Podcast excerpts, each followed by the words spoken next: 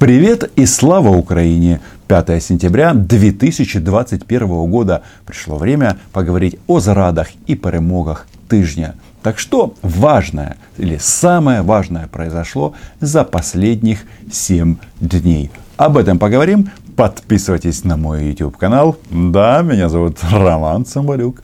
Я ваш любимый блогер. И здесь мы называем вещи своими именами. Все как всегда – правило универсальное. Зеленский побывал в Белом доме, и, похоже, этот снаряд попал в самую цель российской пропаганды. Если верить российскому зомбоящику, Украина – это какая-то ерунда на приграничных империи территориях, которую случайно, по ошибке российских попередников, очертили отдельными границами. Однако, если это так – то непонятно, чего же они тогда с утра до вечера трындят и кричат и гневно плюются. Такое впечатление, что это какое-то важное событие. Для американцев визит главы там Гондураса важнее в сто раз, чем визит Зеленского. Какая бесполезная была эта встреча, и какой Зеленский был там такой-сякой, разэдакий, и что никаких не дали гарантий, ничего не добились. И какой этот Байден – ну что с ним разговаривать, с неудачником? Ведь он предпочел увести своих людей из безнадежного Афганистана, наплевав на технику. Хотя друзья россиян, талибы, новые друзья россиян, жалуются и кричат «Зрада!» Все, что оставили американские военные, выведено из строя. И правда, Россия, в отличие от США, ведь так не поступила бы, потому что что? Правильно, в России потери засекречены. Короче, вы поняли, хорошие сапоги, американские нужно брать. Да, Афганистан все. С уходом американской армии эта страна уходит с первых полос газет. Там, где нет великой державы, там никому не интересно. Но на фоне афганского скандала встреча Байдена с Зеленским выглядит как первый шаг новой политики США.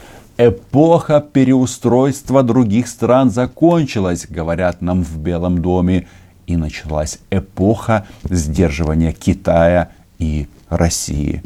Нам это подходит а, в части России. Между тем, Украина подписала самый основательный за всю новейшую историю документ о стратегическом сотрудничестве с США. Оборона, безопасность, энергетика. Да, в вопросе НАТО чудо не случилось. Действительно, никто не построит завтра, про послезавтра не знаю, по военной базе с американскими морпехами в Геническе и Мариуполе и не погонит российскую армию с наших территорий. Придется все это делать самим, собственными, собственными руками, ну и танками, не без этого. Американцы же совершенно справедливо требуют от нас выполнения определенных условий, в части, например, судебной реформы, и совершенно обоснованно не доверяют нашим судам. Украинцы им тоже не доверяют. Совпадение? Едва ли. Пора уже оставить наше любимое «если шо, то кум порешает» для шуток за столом, а не для большой политики. Тем более, один кум у нас уже есть. Сидит он под домашним арестом и скучает по русскому языку.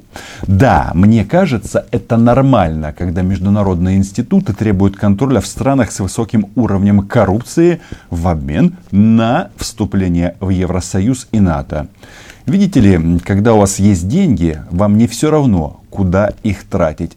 А в части вступления в эти уважаемые организации – я не оговорился. Когда начинались переговоры о безвизе, тоже была масса голосов, что этого никогда не будет. Но сейчас для нас это норма. И, конечно, в Кремле этим всем очень и очень недовольны. Какое НАТО, говорят они нам.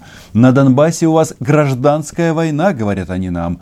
А российский гимн на линейке 1 сентября в школах Донецка и Луганска, зарплата в рублях и военная форма в точь в точь, как в российской армии, это все гуманитарная помощь. С буком приехала в прицепе.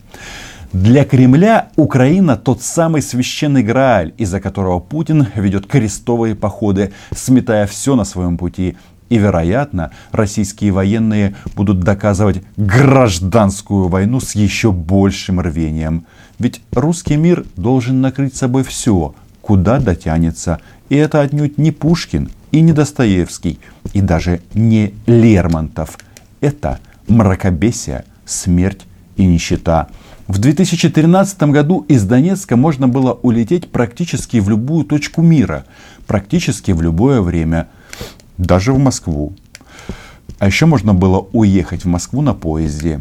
Можно было тогда, много лет назад, заплатить картой или наличными, снять их в банкомате предварительно. А теперь самая большая радость – это временная отмена комендантского часа. Такой он, этот русский мир или нет, российский мир. Ни себе, ни людям.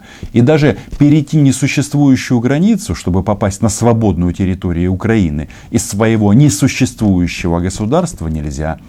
Российские военные уже год как закрыли пункты пропуска со стороны Донецка и Луганска. Официально из-за коронавируса. Именно так.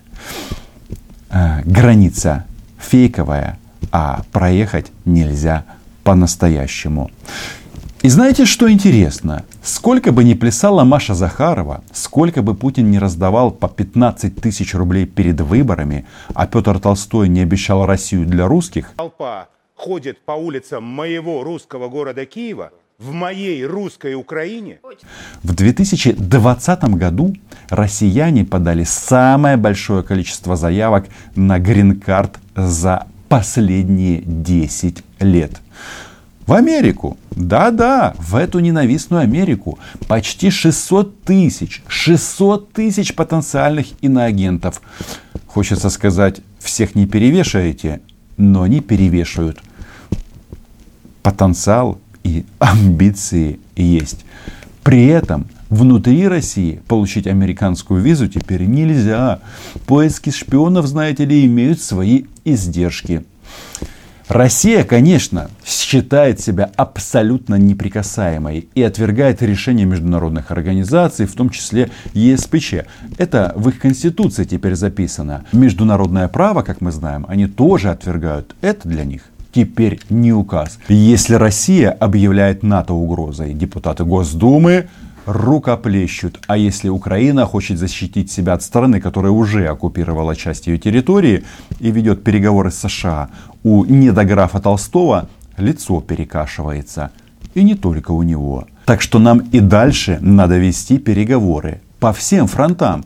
Пусть даже голос царя Дмитрий Песков считает это дружбой против России. Главное, чтобы это была дружба за Украину. Всегда, везде и со всеми.